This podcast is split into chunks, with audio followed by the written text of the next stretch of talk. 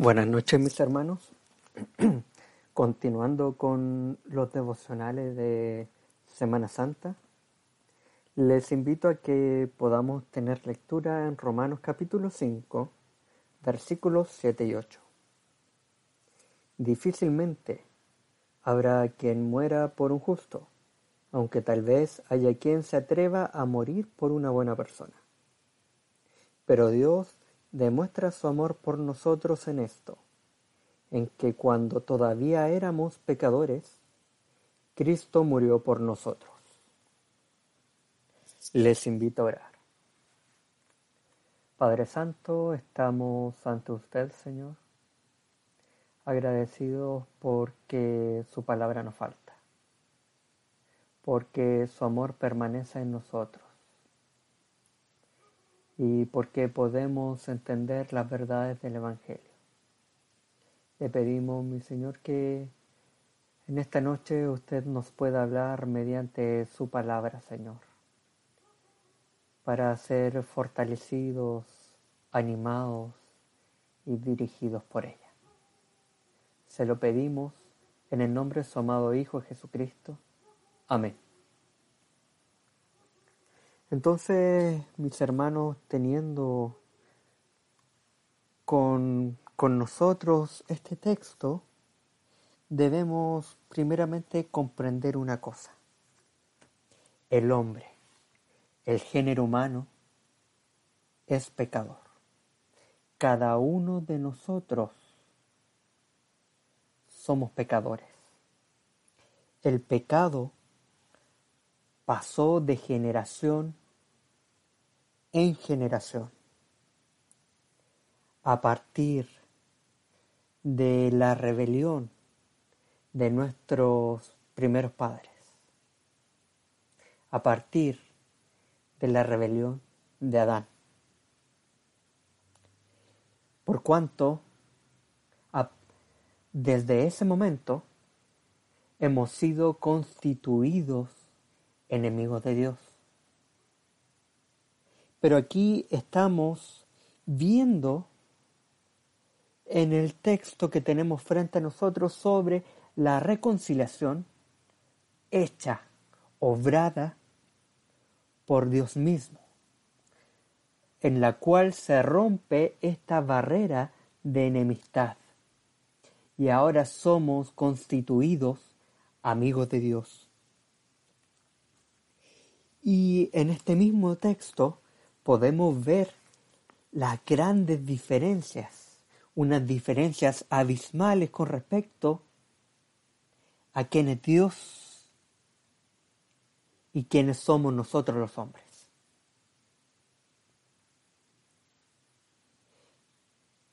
Vemos expresado en, en este texto las bondades y el amor de Dios. Difícilmente habrá quien muera por un justo, aunque tal vez haya quien se atreva a morir por una persona buena. Entonces,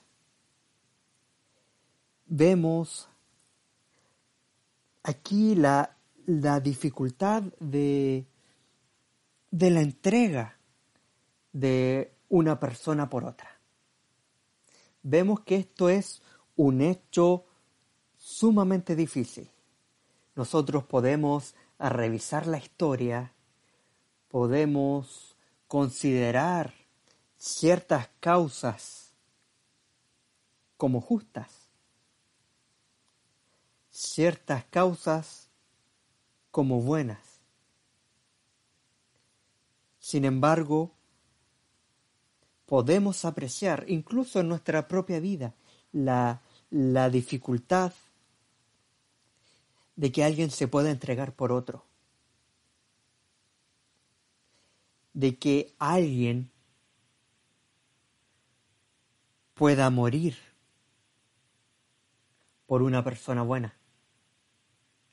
Esta es una situación extremadamente difícil y que se puede encontrar, se podría eventualmente encontrar en ciertos episodios de carácter de bondad en, en las personas, en algunas personas.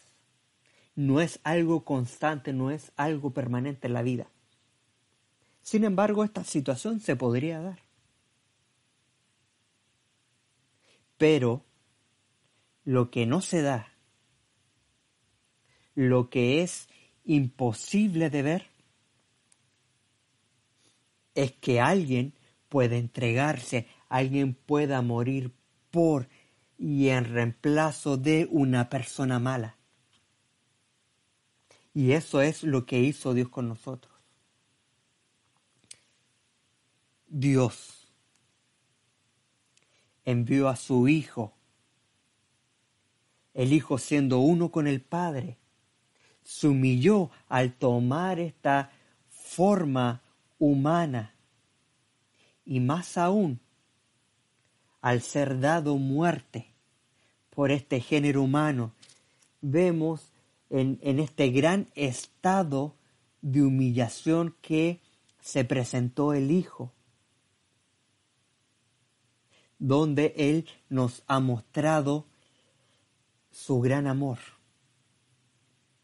Entonces vemos que la gran bondad que nosotros podamos encontrar en ciertos episodios del hombre no le llega ni a los talones a lo que es la definición de la bondad de Dios. Dios quien nos creó. Nosotros siendo tan pequeños, siendo tan chiquitos, insignificantes y más encima malvados, rebeldes, Dios mostró su amor para cumplir su justicia, que este es un carácter muy importante de quien es Dios. Este es un atributo muy importante de Él, su justicia.